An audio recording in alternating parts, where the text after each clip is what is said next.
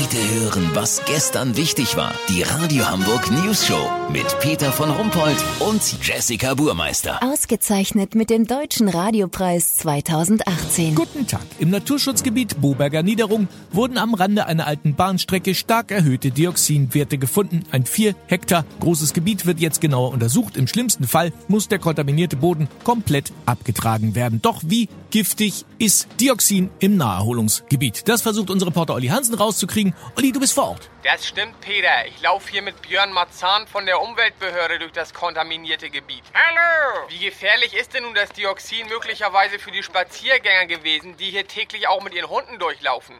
Also da besteht keine Gefahr. Das alles safe hier. Das Dioxin ist ja im Boden.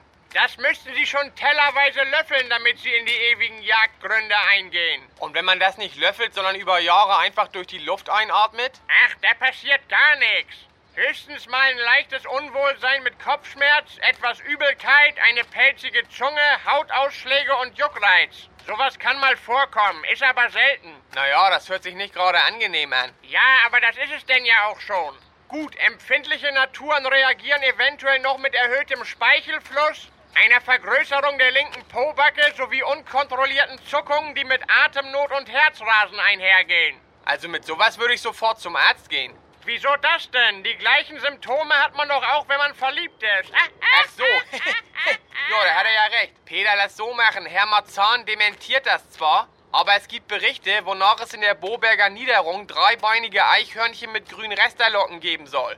Wenn das nur eine Laune der Natur ist, die mit dem Dioxin im Boden nichts zu tun hat, melde ich mich noch morgen. Habt ihr das exklusiv, okay? Ja, das wäre interessant. Natürlich. Vielen Dank, Olli Hansen. Kurznachrichten mit Jessica Buchmeister. Klimawandel. Neben Nordmantannen und Blaufechten werden dieses Jahr auch Affenbrotbäume und Dattelpalmen als Weihnachtsbäume angeboten.